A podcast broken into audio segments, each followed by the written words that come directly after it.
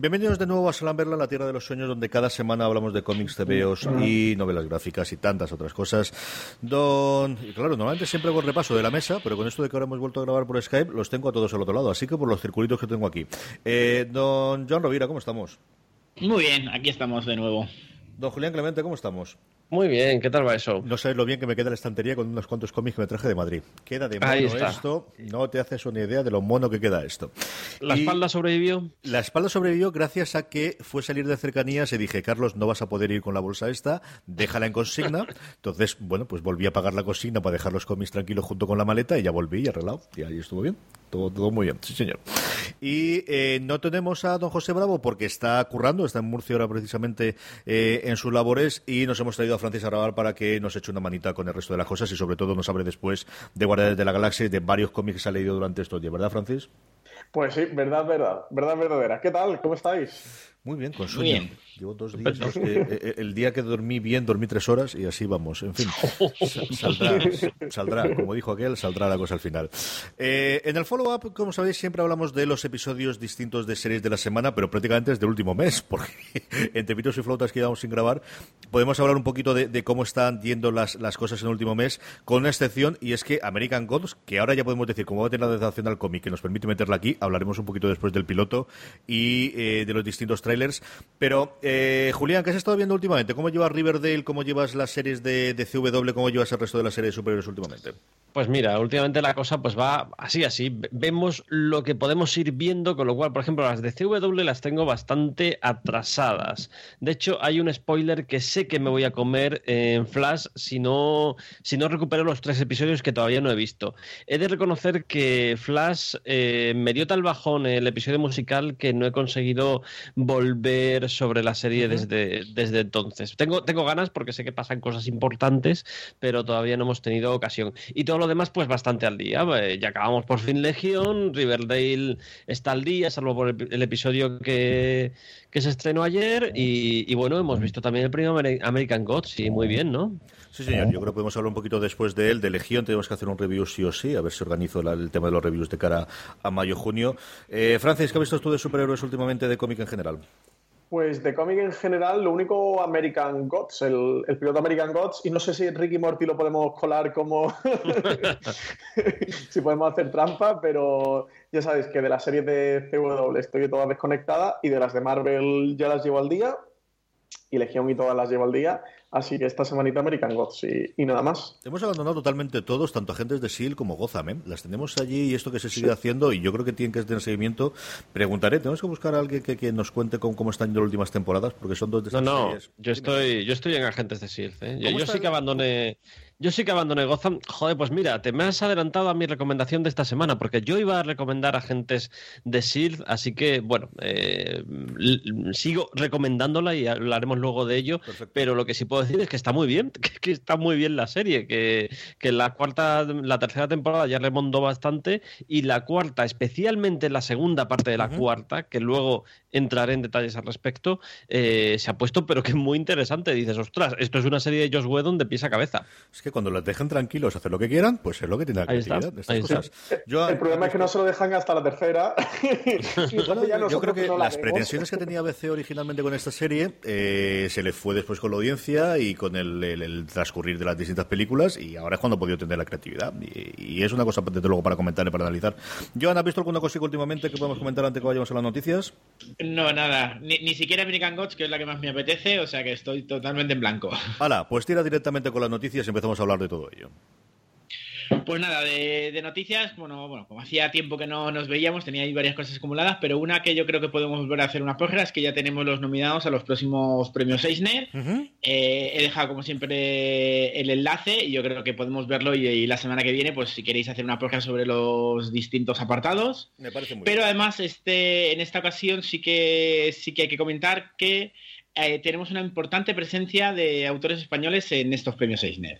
Yo creo que es una, eh, es una edición donde, bueno, por una parte tenemos en la mejor serie limitada eh, la visión de Tom Kim y Gabriel Walta, pero tenemos también como mejor nueva serie Fate de Jodie Hauser y Pere, y Pérez. En Mejor Antología tenemos dos posibilidades de autores españoles, la de Isla Magazine, porque editado por Brandon Graham y Emma Ríos, pero también Spanish Fever, que es una antología preparada por Santiago García. Tenemos otro, como, como consiga otro premio más Paco Roca ya, eh, Arrugas de Paco Roca en su traducción, en su edición a, está como mejor edición americana de una obra extranjera, nominado. O sea que no sé si Paco Roca también consiguiera un Eisner, que ya sería lo que, lo que le falta todo. Una cosa que también yo creo que puede estar muy bien, que Universo de Albert Montaigne, que ya, que ya lo comentamos, también está, eh, está nominado a Mejor Cómic Digital. Y creo que no me dejo ninguno más, pero bueno, lo revisaré. Pero bueno, que hay una importante presencia en esta edición de, autores españoles de los premios Eisner. O sea, que aparte de la, curiosidad que, todos los años tenemos de todas esas obras, este año yo creo que vamos a ver como si toda esta incursión de, autores españoles, qué, representación van a tener. O sea, que os invito a la semana que viene a que hagamos la, la porra general sobre los distintos apartados y bueno, ya haremos el seguimiento después de, la, de, que se entreguen de, de cómo han quedado los los, autores españoles. Pues me parece muy bien. La semana que viene lo, hacemos con, con, tranquilidad y estamos todos, y, o bien en el follow-up o incluso en el, en el tema de la semana, hablamos de todo eso. Más noticias, John. Bueno, esto yo creo que Julián a lo mejor no podría aguantar, pero como sabéis que en mi otra faceta profesional muchas veces me dedico a temas de educación en institutos, me, me gusta mucho la publicación de ese Spiderman contra el acoso escolar. Eh, creo que es un. Bueno, a mí que, se pueden utilizar el, cómic y los superhéroes para cualquier cosa educativa, formativa, eh, siempre me encanta y aparte que, se haga así. No sé si Julián nos puede comentar algo de, este cómic. Pues mira, yo la verdad es que esto es muy curioso porque la idea no fue realmente de, Panini. Aquí hay que felicitar a, Oscar de, la librería Nexus, Nexus 6, eh, hay una pequeña cuña, que fue quien tuvo la idea, quien habló con el ayuntamiento creo recordar que es el ayuntamiento de, Oviedo, eh, y a partir de ahí eh, nos pusimos manos a la obra, pero Oscar se lleva todo el mérito, que es quien ha movido esto y ha insistido mucho para que se lleve a cabo y lo ha conseguido. Pues como decía, es una idea que, bueno, a los que trabajamos en este tema de, educativo y en, las escuelas, pues me parece genial, aparte con un personaje al que se le tiene cariño, o sea que, que enhorabuena tanto a la librería como, como a vosotros por la, por la edición. Bueno, sigo con mis noticias. Eh, ha aparecido una nueva edición de un clásico ya como es Nada de Prisión de Esteban Maroto y Bruce Jones. La verdad es que se están recuperando varias varios de estos cómics clásicos, igual que estamos con los cómics que están editándose de José María Bea. Pues nada, eh, a, los que no conozcan esta, esta obra, pues animarles a, conocerla. Eh, luego pues he copiado una, una pequeña noticia que, me ha hecho gracia, que es que un padre convierte en dibujos el, los pequeños dibujitos los hace, es un, es un dibujante, bueno, es un animador y, dibujante francés, que lo que ha hecho es, eh, Thomas Germain, que lo que ha hecho es dibujar de manera más típica del cómic los pequeños dibujos de su, eh, de, su niño. Como ahora estoy en, en, etapa padre mirándolo, pues la verdad es que está súper gracioso como pues de un dibujito que hay algún comentario que se habla en Facebook, la verdad es que el, niño tiene muy buenas ideas, luego ya el padre lo convierte en un dibujo que podría pues, convertirlo en cualquier serie, pero lo primero es una adaptación de los dibujos. Entonces es muy curioso ver cómo convierte esos primeros esas primeras dibujitos de, de un nene pequeño en ilustraciones y están muy, muy graciosos. Eh, más cositas. Eh, bueno, entre estas curiosidades que me voy encontrando, esto casi podría ser una recomendación, pero la he metido aquí. En, en YouTube he encontrado la última entrevista de, Alberto Breccia vivo, es en, el programa Infinito 1994. 94. Eh, Entonces, pues a los que les apetezca profundizar un poco sobre el autor, pues está estupendo. Luego, como comentaba, más premios para Paco Roca, en este caso para, para la casa. Recibió dos premios en el Salón del Cómic de Roma. Pues nada, pues eh, comentarlo aquí también. Sigo, eh, bueno, mm, en este caso la relación que tiene con el cómics, hace poco murió Carmen Chacón, eh, se la relaciona con muchos temas, pero yo quería que se recordara porque fue de las que defendió en el Congreso la creación del Premio Nacional del Cómic. Le tocó a ella defender esa, esa propuesta que ha sido y que, dio lugar luego a la creación del premio. Pues entre tantos esos recuerdos que, han aparecido en la televisión, pues a mí de lo que recuerdo y de las cosas que me gustaron mucho de esta política, pues es eh, esa defensa del cómic.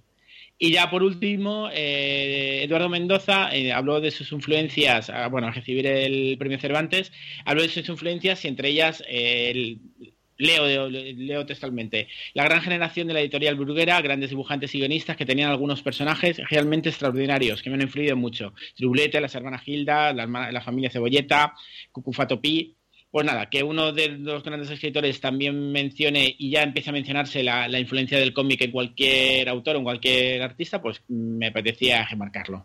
Sí, señor. Bravo, como os decía antes, está en sus labores. Así que, Julián, noticias de la semana. Pues mucha, mucha noticia de cine y de televisión. Eh, bueno, eh, ya, han, ya han mostrado la primera foto de, Inhumanos eh, y, hay mucha información al respecto de, todo lo que rodea esta serie. Que, bueno, como sabéis, en septiembre veremos los dos primeros episodios en cine, en cine IMAX a principio de mes y a final de mes se estrenarán en, en, ABC. Van a ser ocho episodios, con lo cual va a ser un poco el, pues el equivalente a lo que era Agente Carter, ¿no? Que era la serie que utilizaba ABC para cubrir los huecos en los que no tenían agentes de, de SILD. Y, bueno, eh, no sé si habéis visto la primera foto, que a mí me ha parecido muy, muy X-Men, el, primer concepto cinematográfico de X-Men, con todos ahí eh, muy serios y, muy en, pose.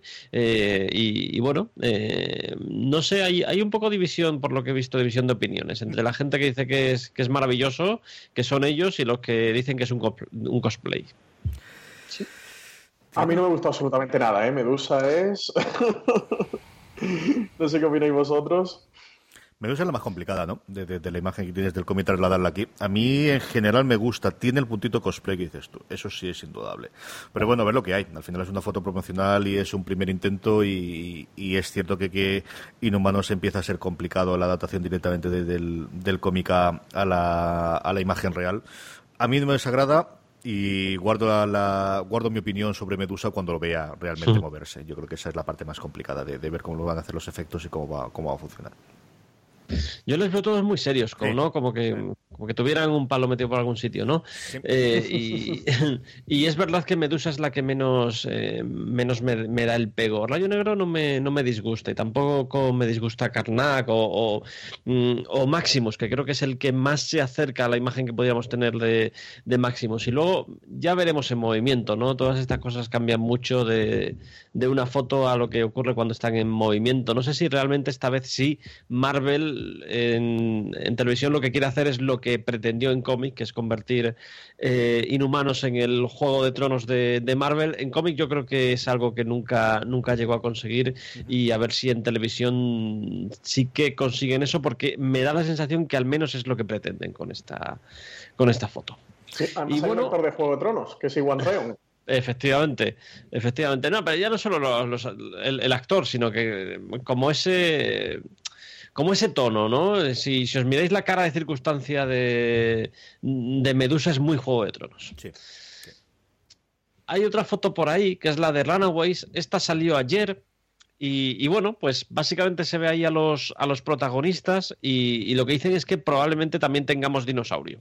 Es decir, en, en Runaways hay un dinosaurio que es amiguete de una de las de las chicas del equipo y, bueno, un poco la mascota del equipo. Y, en Inhumanos hay un perro gigante que tampoco está porque ambos son CGI y, lo dejan para, para después. Y, bueno, a mí la foto está tampoco me ha disgustado. Hay, el, mayor pero que yo le pongo es que uno de los personajes, que es Hert, es, es una chica eh, entrada en carnes en, el TVO y aquí han puesto pues una, chica estupenda y de, curvas maravillosas, eh, con lo cual me da la sensación que nos han atrevido a ir eh, demasiado lejos, más allá de eso. Variedad racial sí, pero variedad de, pesos como que no. Y a mí me parece que, que eso ha sido un poco cobarde por su parte. Y nos pasamos directamente al cine, ¿verdad? Sí, Guardianes.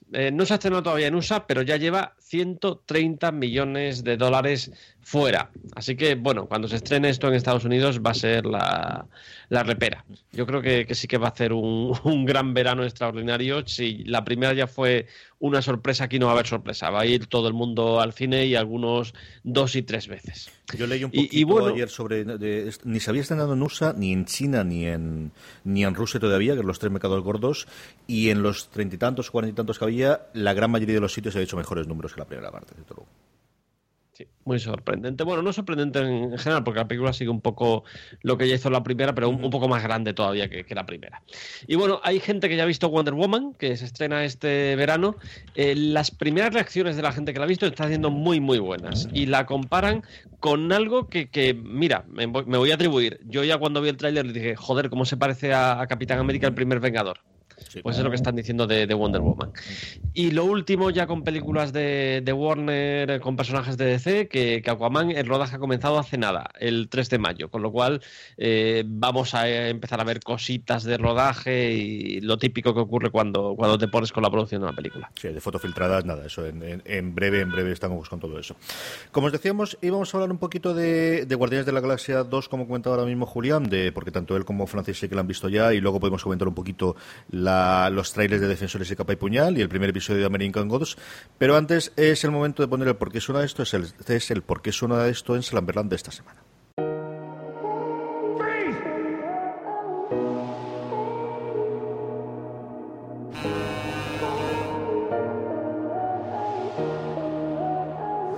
Tell you about?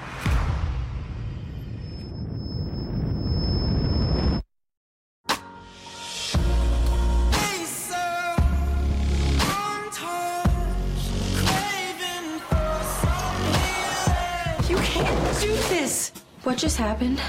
It's like you're afraid if I don't do everything perfectly, you're gonna lose me. Oh, baby, I'm afraid even if you do everything perfectly, I'm gonna lose you. What's your name? Tandy. And his name was. yeah, Tyrone.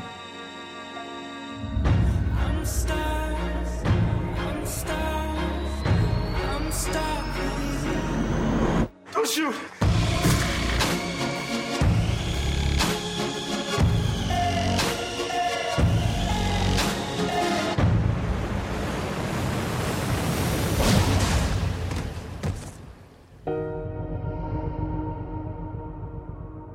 Wait, are you that kid?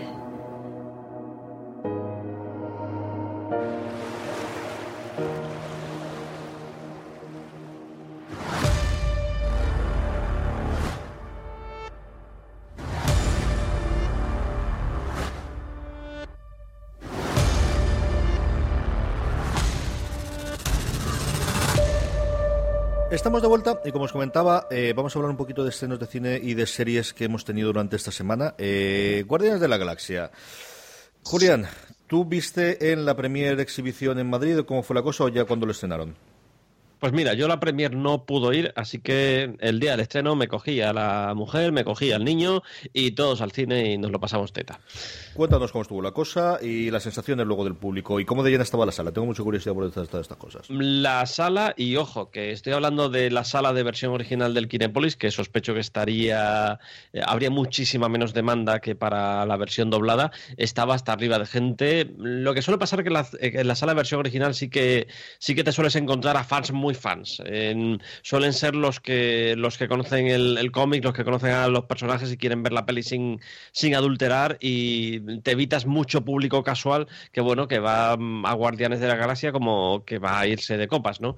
Eh, y la reacción era en general pues bastante, bastante entusiasta y lo típico, que cualquier guiño que veías a mm, los tebeos la gente se, se volcaba bastante. Y luego la peli, pues yo creo que está un poco en la línea de la primera, es decir, es una peli eh, muy, muy, muy entretenida, que se coge eh, personajes, digamos, que están un poco más para allá que para acá eh, y los convierte en, superhéroes, que es un poco lo que ha roto Guardianes con respecto a anteriores películas del universo Marvel, pero más allá de eso tampoco creo que arriesgue demasiado. Es una película que el tema principal es cualquier tema tan popular en las pelis familiares como pueda ser precisamente la familia. Eh, Guardián de la Galaxia va sobre la familia, así que eh, si, si, pretendemos que esto sea rompedor, pues oye, hasta cierto punto hay, hay películas bastante más rompedoras, incluso en la filmografía de, James Gunn, que, una película que te cuenta eh, que tu padre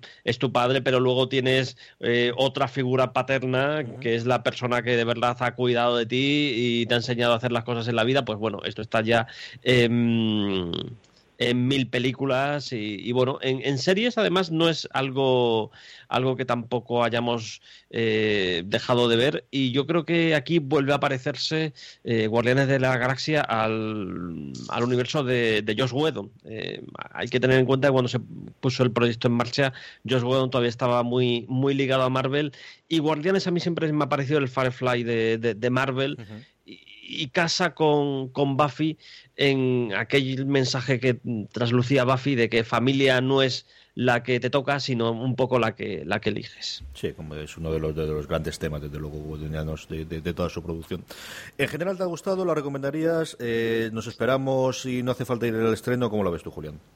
No, a mí me, me, me, gusta mucho. Es una peli que, que la disfrutas de, del principio al fin. Yo creo que le pasa un poco como a muchas películas de Marvel, ¿no? Que la estás viendo y qué bien me lo estoy pasando, qué, estupenda es, que no tiene desperdicio ningún momento, y luego sales, reflexionas la película y piensas, oye, pues tampoco es para tanto, ¿no? Eh, mm, lo que me han venido a contar, pues es como, como cualquier otra, otra cosa, pero te lo cuentan tan bien, consiguen arrastrar tanto entusiasmo que según la estás viendo estás disfrutando como un enano.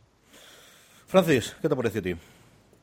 Yo me la pasé cojonudo en el cine. Eh, lo decía por Twitter a, la salida del cine, eh, que creía que Guardianes de la Galaxia, tanto la primera parte como esta segunda, era el ejemplo perfecto del blockbuster definitivo del, nuevo milenio, del, 2000 hacia que una película que es muy entretenida, divertida, pero que no solo se queda la risa, sino que también trata de emocionar al espectador, que tiene derroche de efectos especiales, que, está muy bien ejecutada, muy bien dirigida y que sabe equilibrar e-, ese tono entre, entre la parte divertida y de hacer reír al espectador y que se lo pase bien, pero también meterle un poquito de drama, intentar conmoverlo o, contar alguna historia más allá del puro entretenimiento. Y de verdad que me parece el ejemplo perfecto de, lo que tiene que ser o, lo que debe de ser un blockbuster eh, en esta época y de verdad que me lo pasé, me lo pasé muy bien. Sí, yo creo que el gran resumen de Guardianes de la Galaxia es ir al cine a pasártelo muy, muy bien que con muchos blockbusters eso se ha perdido, que, que va así y por un sentido u otro al final siempre te dejan un sabor de boca un, un poco amargo y con Guardianes de la Galaxia pues eh, no te defrauda. Desde luego recomendar a todo el mundo que, que, vaya al cine. Me parece muy divertido lo que han hecho en esta segunda película con el personaje de, Drax que interpreta a Dave Bautista. Vieron ya la vis cómica que tenía en la primera parte y en esta segunda la han explotado mucho, ¿vale? Dan más peso, más protagonismo y me lo, me lo pasé muy bien. Me gusta mucho la historia de paternidad que comentaba Julián Clemente, del personaje de, Chris Pratt. De verdad que me, ha gustado bastante lo que hacen con él y lo que hacen con John que, que la primera parte era un personaje bastante antipático, le tocaba ser un poco el malo en esta segunda parte. También al principio tiene una parte de la película que, le toca ser el malo de la película y, el final que le dan en, la, saga me, me, ha gustado, me ha gustado muchísimo lo que han hecho con el personaje. Eh, y la intervención de Sylvester Stallone, eh, Julián tendrás que coincidir conmigo que, es cortita, pero maravillosa. ¿eh? No solo eso, hay muchos cameos que, molan. Es curioso porque tú vas a ver esta película con unas expectativas, fundamentalmente saber qué, qué es lo que va a molar de esta película. Pues el, el Groot pequeñito, ¿no? Y luego sales pensando, joder, eh, John Doe se come toda la película porque llega ahí, las escenas en las que está él se, se las lleva. Y, por cierto, hay una escena de, de John Doe que yo creo que es eh, sin hacer spoiler, la mayor masacre que se ha visto nunca en una película de Marvel. Fascinante esa escena, ¿eh? Esa escena de las que mola, con su banda sonora de Guardianes de la Galaxia que esperamos. Esa escena está cuadrada, ¿eh? Por cierto, la de, la de gente que habrá ido ahora a. iba a decir a comprar discos, pero por lo menos a hacerse con la música, pues, pues no sé, de, un montón de peña que suena, que suena ahí. Eh, la banda sonora desde nuevo, bueno, la banda sonora, el soundtrack desde nuevo lo, lo clavan, y, y yo creo que el momento el momento más ajustado es cuando están despidiendo a John Doe poner ese Father and Son de, de Cat Stevens, que a mí me pareció absolutamente brutal. y bueno, está hecho, está hecho para que te emociones y, hay gente que, sí que se emociona un montón con este, este momento. Yo, yo me emociono un poquito, lo reconozco. Yo tengo el playlist de la, de la segunda película. desde que salí del cine me lo descargué en el, en el iPhone, el playlist de Spotify, y ahí lo llevo que me lo pongo de vez en cuando. Es que además hace algo muy guay Guardianes de la Galaxia, que mezclar también esa nostalgia, mezclar los superhéroes con, esa nostalgia ochentera y le dan un punto muy bueno a la peli. Es que yo, por ejemplo, chistes como el de David Hasselhoff, ¿tú, tú lo entendías, por ejemplo? Tú que, que, naciste como quien dice hace un par de días más o menos. Sí, lo que pasa, es porque soy muy fan de esa cultura. Entonces, sí, a ver, entiendo que los millennials como, yo, de mucha mi generación, pues, pues no lo pillen. Eh, pero bueno, para mí David Hasselhoff, yo sí recuerdo verlo de chico un poquito, pero aparte, esa cultura por el cine de los 80 sí que me, que me gusta mucho. Por ejemplo, con lo de Carrasel, que fuera Carrasel y la historia que interpreta Carrasel, pues me encantó. Y también me parece un, un homenaje ochentero. Y, y, sí, sí, lo de, lo de Hasselhoff, de verdad, me lo pasé genial. Me lo pasé genial. Con, no lo vamos a contar porque es spoiler, pero como lo introducen en la trama, no me pudo resultar más divertido. Muy bien, pues hasta ahí el comentario este que podemos hablar un poquito más. Y la semana, bueno, la semana pasada, entre la semana pasada y, la anterior, hemos tenido dos trailers. Uno del que yo quería hablar hasta que ayer, eh, que era capa y puñal, hasta que ayer eh, Netflix, para desde luego mis sorpresas, yo no pensaba que iba a hacer un tráiler, y desde luego un tráiler tan largo, de defensores que se me ha encantado. Mira que yo estaba después de, de, Iron Fist, ya sabéis toda mi opinión sobre la serie, hasta Iron Fist me ha gustado, ¿eh? creo que me ha gustado, de hecho, más los 30 segundos de aquí que en los últimos 13 episodios de Iron Fist, pero eh, hasta él me pareció que estaba el rollo, que empezaban a apuntar un poquito su amistad con, con Luke Cage y a introducirla. Y a mí me gustó mucho, como os digo, un trailer que para mí, eh, para mi sorpresa, de 2 minutos 5, en el que ya entra Sigourney Weaver, que yo creo que era una cosa que iban a reservar, o yo estaba convencido que iban a reservar por un segundo o tercer tráiler. Pues nada, han llegado con todos los. Después de ese pequeño teaser del ascensor de los treinta y tantos segundos que, vimos en su momento, dos minutos y pico, planteando desde luego eh, la unión de todos ellos de una unión que no va a ser por sí, sino una unión más o menos complicada y de, por circunstancias en las que ellos van eh, eh, entremezclándose, bueno, pues con, con la ayuda de, de, la enfermera que sabíamos que, era de alguna forma la que les iba a ir presentando eh, poco a poco a todos ellos. ¿Y qué os ha parecido vosotros? A mí me gustó mucho. Julia, ¿qué te ha parecido?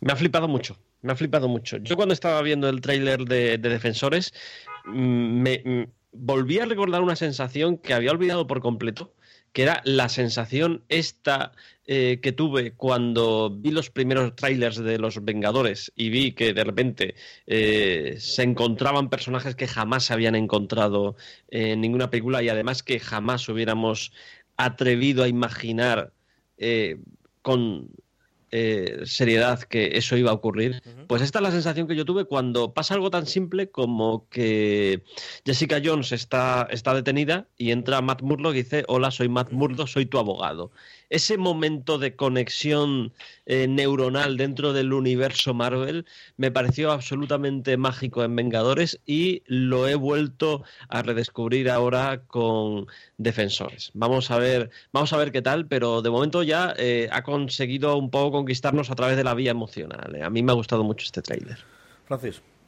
Sí, a mí también me, me, gustó muchísimo. Hay dos escenas del trailer que me encantan. Una en la que ha comentado Julián, de cuando entra Matt Murdock que Jessica Jones eh, eh, está apresada. Y la otra, el, la frase que tiene, que tiene Iron Fist cuando están todos reunidos en un restaurante comiendo, me parece mm. la mejor frase que, que, toda la temporada de Iron Fist de hoy tenemos un hombre a prueba de balas, tenemos eh, a, un ninja ciego y le dice a, Jessica Jones, dice, bueno, ¿y tú? ¿Tú qué haces? No, no. y, no, y dice, y lo que quiera que tú hagas o algo así. y, me, hizo, me hizo bastante gracia. El trailer es muy prometedor, creo que juntar a todos los personajes va a ganar bastante. Habrá que ver qué es el punto más desconocido que tenemos por ahora la villana que va a interpretar Sigourney Weaver, que tenemos a una actriz de primer nivel que interpreta un personaje que se llama Alexandra, que por lo visto no tiene referencia en el cómic. Eh, Julián lo podrá decir mejor que yo, dicen que se ha inspirado en varios personajes, pero que no hay ninguna referencia concreta. Así que tampoco sabemos qué esperar, a lo mejor por eso que lo hayan mostrado ya. Aquí el tema es que no es que no haya referencia a Alessandra, es que no hay estos no son los defensores en los TVOs. A ver, los defensores en los TVOs son eh, Hulk, el Doctor Extraño y Estela Plateada, entre otros muchos. Con lo cual ya veis que muy, muy parecido a. Sí, bueno, por los defensores también estuvo Daredevil en un momento dado, pero no es exactamente esto. Los defensores simplemente es un nombre molón de la historia de Marvel que lo han tomado para hacer algo completamente diferente. Eh, de hecho, algo que a lo que se parece es a una cosa que llamaron Marvel Knights hace ya como, como 15 años, pero que tampoco hay un equivalente realmente a estos héroes urbanos de, Marvel. Fíjate, el momento este que tú contabas de, que Puño de Hierro los está listando a todos, es que eso ya estaba en los trailers de Vengadores, cuando eh, Tony Stark comenta, pues tenemos un tal, tenemos un cual y tenemos un Hulk. ¿Sabes? Yo creo que han buscado también establecer un claro paralelismo de, mira, hemos hecho exactamente lo mismo que había hecho Marvel en cine, pero ahora lo hacemos en televisión. A mí sí, sí, sí me gustan bastante esas escenas que se ven y creo que al menos los primeros capítulos, que no ha pasado un poco últimamente con la serie de Marvel, que los primeros capítulos dan un poco de pereza de entrar en la serie, si tiene este arranque que muestran en el tráiler, eh, vamos a entrar bastante bien. Otra cosa que me ha sorprendido el tráiler es que vemos a, Electra de nuevo, después de la segunda temporada de Daredevil, pero no hemos visto a Punisher. Supongo que, que nos lo van a meter. Como tiene serie propia que, le están haciendo, supongo que aquí lo van, lo van a obviar. Eh, igual sale un cameo, igual sale alguna mención, pero sí, yo no creo que vaya a tener, a lo mejor sale un episodio concreto, dependiendo también la, la, duración. Esta, si yo no recuerdo mal, eran menos episodios de los habituales 13, ¿no? ¿Eran 6 o 8? ¿Podría ser? Creo recordar que eran 8. Eso recordaba yo. ¿Yo has llegado a ver el tráiler? No, no tengo también pendiente. Este y el de Capo Puñal, pues podemos hablar, eh, si os parece, el de Capo Puñal. Y este nos ha gustado bastante menos, ¿eh, Julián? Uf, el de Capo y Puñal. A ver, es que el de, el de Capo y Puñal confirma lo que ya nos temíamos, ¿no? Es, es un poco lo que yo me esperaba de, de un proyecto así, de lo que nos habíamos contado, lo que nos habían contado del proyecto, de por dónde podía, podía ir y, y bueno, a ver, veremos la serie, porque luego que luego nunca, yo, yo por lo menos a toda la serie, incluso a, las que me huelen mal en, en, los trailers, le acabo dando, eh, le acabo dando un, un, tiento, porque a ver, es una serie de cómic y hasta hace, hasta hace nada no había series de cómics. Eh, y, y, esto hay que aprovecharlo y, y, le daremos la oportunidad. Pero de, de primeras no, no es probablemente la capa y puñal que necesitaríamos. No, no es o ha sido la voz de la decepción, ¿eh, Julián? No es mi capipuñal, desde luego que no. Yo son dos personajes a los que tengo muchísimo cariño porque no sé por qué extraña razón. Es una de las series que, que yo hice de, de, crío y la recuerdo con muchísimo cariño. Una, una de los, de los vamos, eh, la, la, que seguí en su momento. Y son dos de los personajes que siempre me han gustado. Y bueno, pues quizás sí es eh, lo que comentábamos cuando se supo que era Freeform la que iba a hacer la serie, que falta verla, que al final hemos visto dos minutos. Es una serie que, eh, como curiosidad de para lo que nos toca a nosotros, habrá que ver si entra dentro del acuerdo que ha hecho Rakuten ya cuando se reconvierta de Wacky a Rakuten con Freeform, porque han llegado a un acuerdo teóricamente en exclusividad con la cadena americana, con lo que antiguamente era ABC Family, que es la productora en Estados Unidos de esta serie. Y aquí es posible que, si eso es así, sea la primera serie de superhéroes que tenga en exclusiva, eh, como os digo, Rakuten TV de cara a septiembre-octubre. Le seguiremos la pista y trataremos de hablar con ellos, a ver cuánto bombo le van a dar, porque al final son dos personajes de cómic y yo creo que es una de las series que les puede abrir un poquito el, el abanico en esa captación de suscriptores que quieren hacer con la propuesta suya de estrenar 25 series de aquí a final de año, pero, pero sí es una serie pues eso, de Freeform, que pues viniendo a hablar de defensores y de, lo que se puede hacer en Netflix aquí, pues es posible que nos pille un poquito lejos a lo que estamos hablando ahora mismo. Francis, ¿a ti te ha gustado algo? ¿Nada de nada? ¿Cómo lo ves? Normal, me deja un poco frío. Tampoco el tráiler es que no es muy explícito. Se le ve a ellos dos, así alguna imagen un poco onírica. Tampoco no Mm, no muestra mucho y yo la verdad es que tengo cero background con los personajes, así que tampoco tengo mucha referencia eh, para evaluar ni para que me guste ni disguste. El tráiler frío, sin más. Bueno, lo he visto y olvidado. O sea, que, que, tampoco no muy bien. Es que, es que Capa y Puñal tendría que ser una historia muy sórdida, eh, muy eh, eh, onírica, pero en otro sentido, de lo que realmente nos están vendiendo. Debería ser una, una historia sobre la adicción una historia muy eh, requiem por un sueño y lo, lo, van a convertir, la sensación que me da es que lo van a convertir en crepúsculo, se están equivocando. Y, y fíjate que hay, que hay eh, historias con, eh, con personajes Marvel que, lo, que podías hacer un crepúsculo, pero no creo que sea buena idea hacer eso con Cap y Puñal. Uh -huh. Y por último, American Gods, que como sabéis, eh, la estreno en Estados Unidos Starz. Aquí en España ha sido la primer gran estreno exclusiva que ha tenido, eh, bueno, de, sí, descontamos evidentemente de Grand Tour, ¿no? Pero metiéndonos en el mundo de series. Amazon España, mejor dicho, Prime Video, que es el, como se llama el, el portal en el que tienes que acceder fuera de los territorios en los que ellos tienen su servicio propio, como es Estados Unidos, Inglaterra, eh, Alemania, Japón y desde hace nada, eh, leche, ¿cuál es? India, que es el gordo que habían añadido hace cuatro días, los sitios donde funciona sus cacharros propios. American Gods, Joan, jamás te perdonaré que no hayas visto American Gods para comentar. ya, ya, ya. Yo solo lo has hecho para hablar tú solo el, el, el, programa que viene, que yo te dejo el tiempo para que hables de Gaiman, faltaría más. Francis, empecemos por ti, luego hablamos un poquito yo, Julián, de, del invento este. Pues me ha encantado, me gusta muchísimo. Eh, lo esperaba con muchas ganas el estreno de, la serie. Ya para prepararme, eh, fui haciendo acopio, empecé a leerme la novela y el cómic, que precisamente lo vi en un artículo de, mm, Joan, repasando la novela en fuera de series, y dije, oh, no me digas que han sacado, que han sacado cómic, acaban de sacar la grapa de marzo y otra en abril llevando grapas, así que, mm, que me puse al día y se estrenó el pasado domingo por la mañana Así que nada, en el momento que estuvo me, lo coloqué. Me ha gustado muchísimo, a mí me gusta mucho el, estilo visual de, de, Brian Fuller, me gusta mucho que, los creadores tengan personalidad estética y igual que, la encontrabas en Aníbal, que, que la derrochaba, en, American Gods la tiene todo muy, muy barroco, muy recargado. Creo que la hace muy bien a la historia que, que, está contando. Y bueno, los actores bastante bien. Shadow Moon un poquito receloso, a ver por, por dónde va. Eh, Ian McShane, eh, fantástico, que, hace del personaje de Wednesday. Eh, me ha gustado muchísimo. el actor tiene una, personalidad que, le viene fantástico al papel. Y por ahora lo que sí, el principio, el primer capítulo, yo lo, venía comentando con todo el mundo. Creo que, que, es muy, muy, muy de introducción. Muy de introducción, porque me pasaba que leyendo la novela y leyendo el cómic, es exactamente igual. El, bueno, el, el cómic sigue los mismos pasos que la novela y el capítulo sigue de la serie sigue los mismos pasos que la novela y el cómic, en escenas y diálogos literales, pero literales. Entonces, por un lado, creo que la serie se va a notar bastante la mano de, Neil Gaiman, que está como productor de, la serie y como responsable. Está ahí un poco controlando a Brian Fuller a ver qué, es lo que hace con su universo. Y, creo que, lo que hemos visto en el primer capítulo casi que es la punta de iceberg, que nos queda mucho por ver, pero bueno, ya al menos nos sirve para, saber eh, qué tipo de serie va, a ser esta.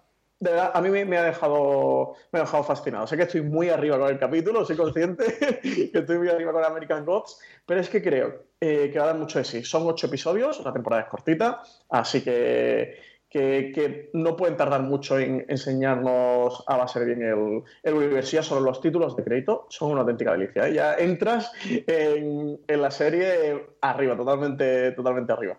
Julián. Fíjate, fíjate que, no lo conseguí ni con Mozart in the Jungle, ni con ni siquiera con The Man in the High Castle. Pero yo creo que esta es la serie que va a hacer que abra Amazon Prime. Pues es, la típica aplicación que cuando, que cuando la, coges dices, vale, esto me lo voy a poner al lado de Netflix y ahí se queda. Tú abres mucho Netflix, pero fíjate que Amazon Prime pues tiene cosas tiene cosas curiosas, pero sobre todo tiene cosas, tiene cosas interesantes, eh, más de lo que están haciendo ellos, de, las cosas que puedes encontrar, eh, pues mm, que, son un poco de archivo, ¿no? Pues, pues tiene, tiene alguna, alguna serie como Entourage o Justify o cosas así, que, que, mola tenerlas ahí, pero que al final, como estás siguiendo un poco la actualidad, se te olvida y, y no la no, no, no, se te ocurre, no se te ocurre eh, mirarla. Pues yo creo que esta puede que sea la serie que les ponga, más que The Man in the High Castle, que les ponga eh, en el horizonte, que, que haga que te creas Amazon Prime como hasta ahora no lo habían conseguido. A mí me parece una serie absolutamente brutal, con una factura tremenda, tremenda de esto de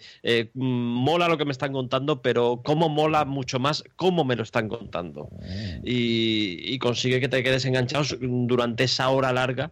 Eh, y además es una serie no solo, no solo de puesta en escena, sino, sino de actores. Me han gustado mucho prácticamente todos los actores que, que vemos ahí, con muchas ganas de seguirle la pista a estos personajes. Yo mm, soy de los que se compró la novela de Neil Gaiman nada más salir y 15 años después ahí sigue, que no la, que no la abierto todavía, porque es un, es un novelón de estos que, que te dan, necesitas espacio y tiempo para, para leerlo, pero mira, eh, fue ver el primer episodio y me han entrado muchísimas ganas de, de leerme la entera.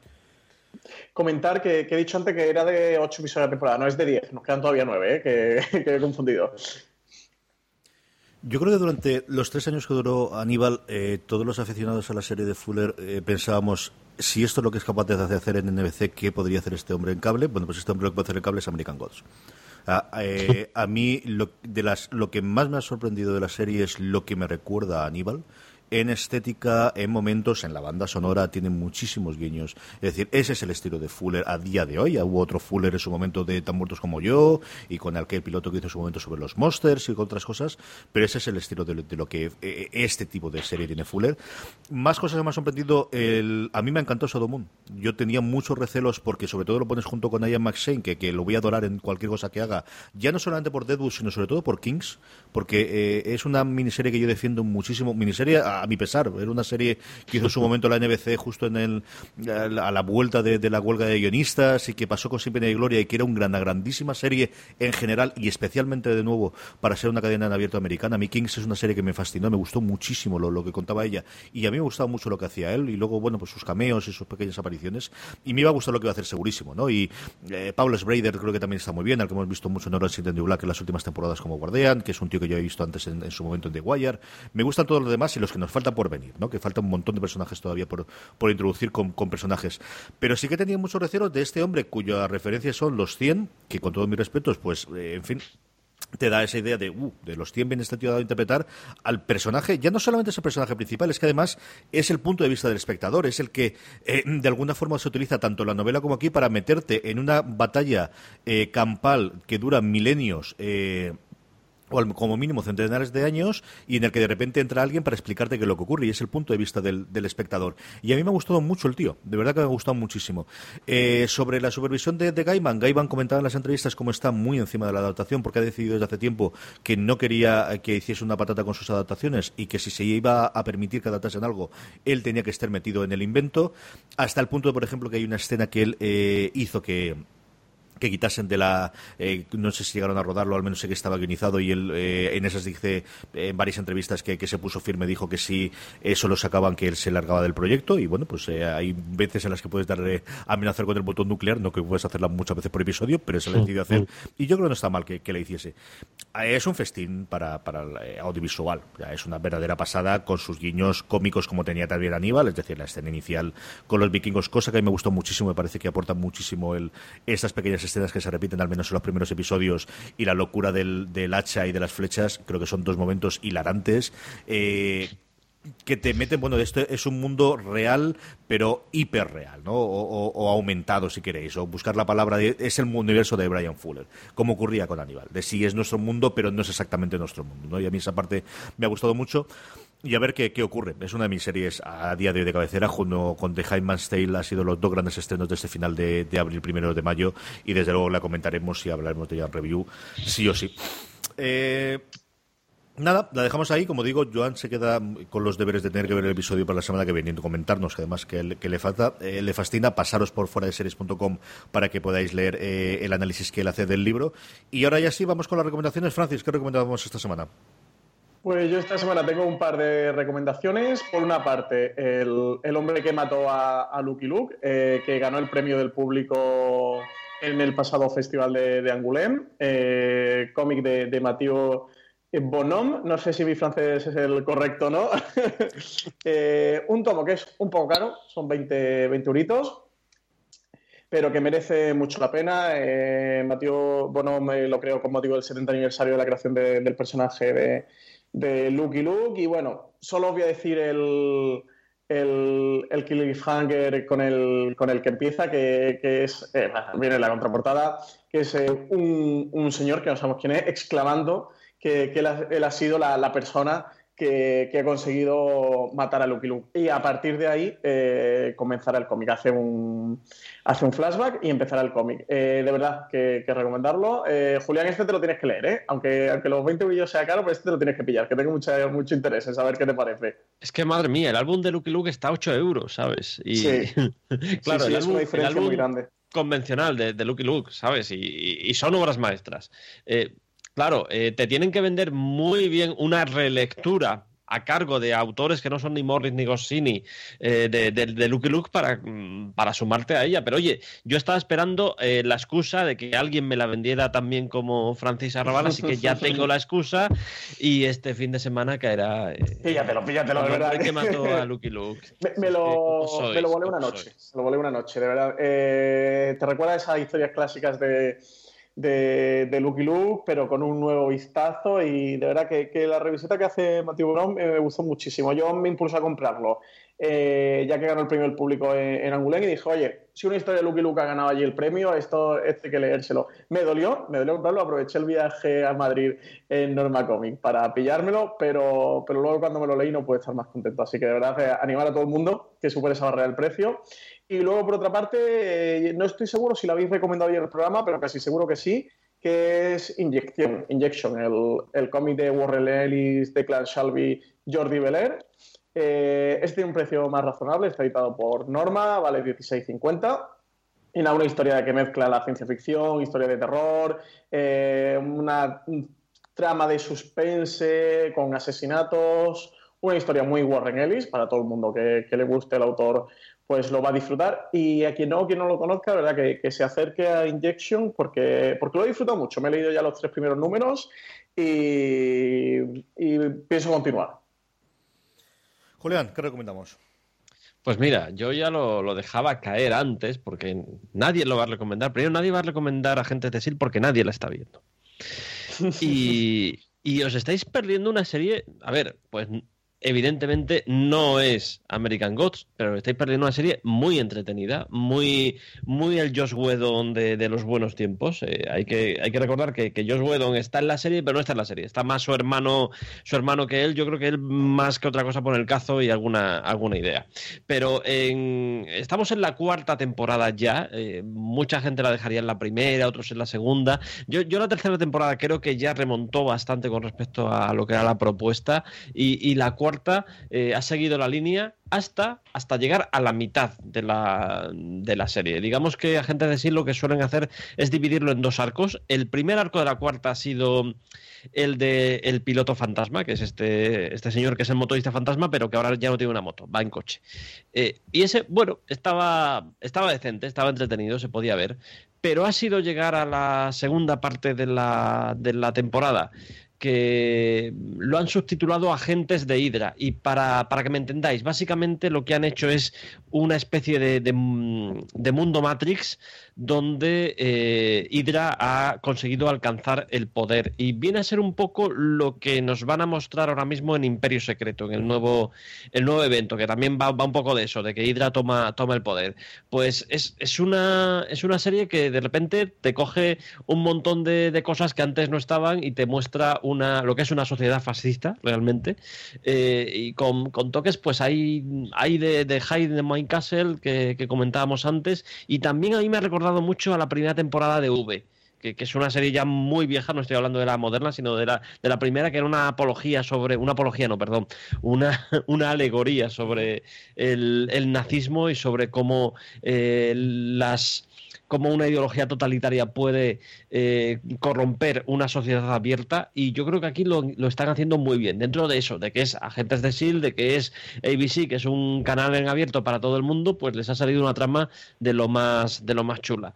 Y luego también voy a recomendar, porque todos os habéis echado encima de ella eh, como jauría, eh, Puño de Hierro. He empezado por fin a verla y, oye, vale, no es, no es tampoco eh, el acabose, pero es una serie entretenida, se puede ver, no, no pasa nada si, si te la ves y te lo pasas bien mientras la ves, que, es lo que está haciendo en mi caso. Nada, tú también tienes derecho a equivocarte, Julián. O sea, ¿Verdad?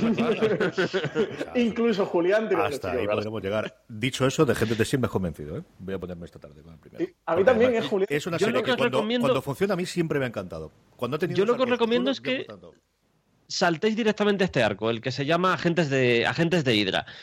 Porque está muy entretenido y se puede ver prácticamente sin haber visto el resto de la temporada. Evidentemente hay algunas cosas que te vas a quedar en plan de, mm, pero ¿cómo se ha llegado a esto? Eh, ¿Quién es este personaje nuevo que antes no había visto? Pero en líneas generales yo creo que se puede disfrutar sin haber visto anteriormente la anterior parte de la temporada.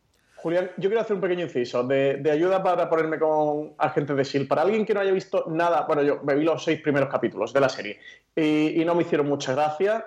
Eh, ¿Puedo saltar directamente una temporada? ¿Tengo que empezar desde el principio? ¿Me puedo incorporar directamente a un arco? No, yo creo que puedes, que puedes pasar directamente a este arco. Vas a tener problemas con, con el villano, que no vas a tener claro lo que es Ya te lo digo yo, es un, es un robot, es un SDV, un señor dotado de vida, que son los robots que hacen SHIELD para, para confundirse con agentes y a veces pues no tener que, que matar a un agente. De hecho, es, es la típica excusa que se, que se usa en Marvel para resucitar a un agente de SHIELD o incluso a Nick Furia. No, es que no murió Nick Furia, murió un SDV.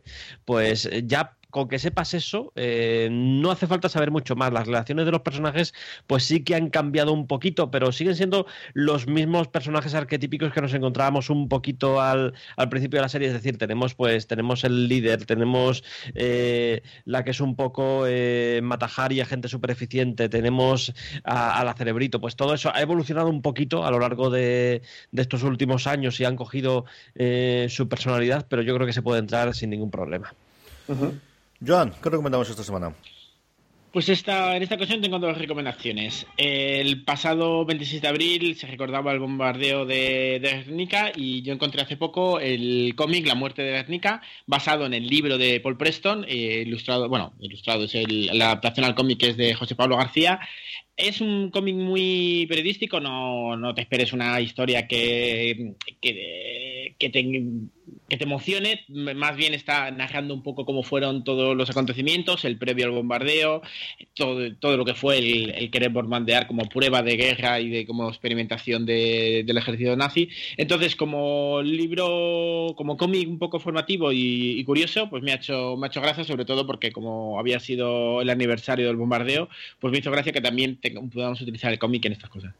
Y luego una cosa que me hace mucha mucha ilusión, nos, cuando vino Álvaro Ponce a la jornada de Unicomic nos comentó que estaba a punto de salir, que no lo ha podido presentar, es la publicación del libro de la cárcel de papel, que recoge muchos de, sus artículos. Eh, para los más, más jóvenes como, como Francis, eh, la cárcel de papel era esa web que teníamos de referencia a, principios de los 2000. Ahora la verdad es que puedes encontrar muchos portales, muchas noticias, pero en ese momento la verdad es que poco encontrabas en la web y Álvaro era un poco la, referencia que, muchos teníamos a la hora de, hablar de cómic. Y ha lanzado este libro recogiendo los principales artículos de, de 2002 a 2010 16. Entonces es muy curioso y la verdad es que personalmente me, gusta mucho, además, poder buscar algunos de esos artículos que leíste en su, en su momento en la web. Eso está muy chulo. Vaya como me la soltáis a sotoboche, ¿eh? Ahí, como que no es envidia, Francis. ¿eh? envidia, envidia. Eh, hemos pasado años donde no era imposible encontrar información de nada y ahora encuentras todo. Mi recomendación de la semana es Tiempo al Tiempo, el cómic del Ministerio del Tiempo que salió a finales de la semana pasada, eh, sobre una historia de José Babasalo, que es el editor de Aleta Ediciones, y del Torres, con un guion del Torres y de Cerebresant, y un dibujo de Jaime Martínez, que por momentos me fascina, por momentos no me gusta. De verdad que con, el dibujo es de las cosas que, que, yo hace tiempo que aprendí a vivir con mis contradicciones, y creo que eso al final es eh, parte de hacerse mayor, y a mí me ocurre con este dibujo constantemente. Hay momentos en los que me encanta y me, marcaría alguno de los dibujos, y momentos en los que no me gusta absolutamente nada.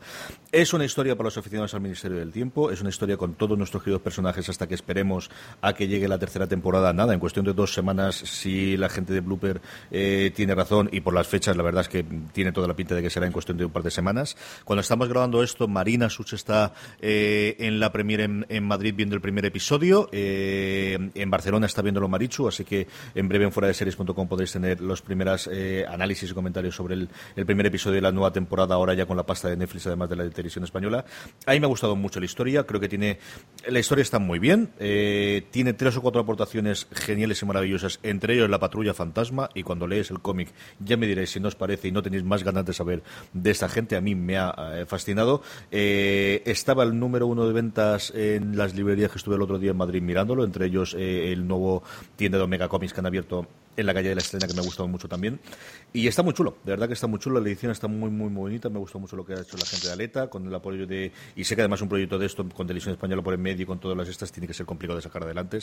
Me ha gustado mucho. Haceros con de tiempo al tiempo, el comité medio del tiempo, os ponemos como siempre todos los enlaces eh, de las distintas recomendaciones que hemos hecho para que en la web podáis acudir a ellos y verlos. Si os apetece comprar desde ahí, desde el enlace de afiliados, que sí, a vosotros os va a costar lo mismo eh, comprando en Amazon.es, pero a nosotros Amazon nos pagará una pequeña pequeña comisión por cada compra que hagáis a través de estos enlaces afiliados. Hasta aquí ha llegado Slumberland. Volvemos si no pasa nada la semana que viene. Ya sabéis que nos tenéis en info.postan.fm. Podéis eh, encontrarnos tanto en Facebook como en Telegram. Subiros a, nuestro grupo de Telegram, telegram.me barra Slumberland Comic, donde hablamos todos los santos días de cómics eh, y las distintas adaptaciones. Eh, y nada más, don Joan Rovira, hasta la semana que viene. Hasta la semana que viene. Don Julián Clemente, hasta la semana que viene. Hasta la semana que viene. Señora Raval, si quiere venir la semana que viene, ya sabe dónde estamos. Pues muchas gracias, un abrazo. y no pasa nada. tendremos aquí a José Bravo de vuelta también la semana que viene y a todos vosotros hasta la semana que viene en Slamper.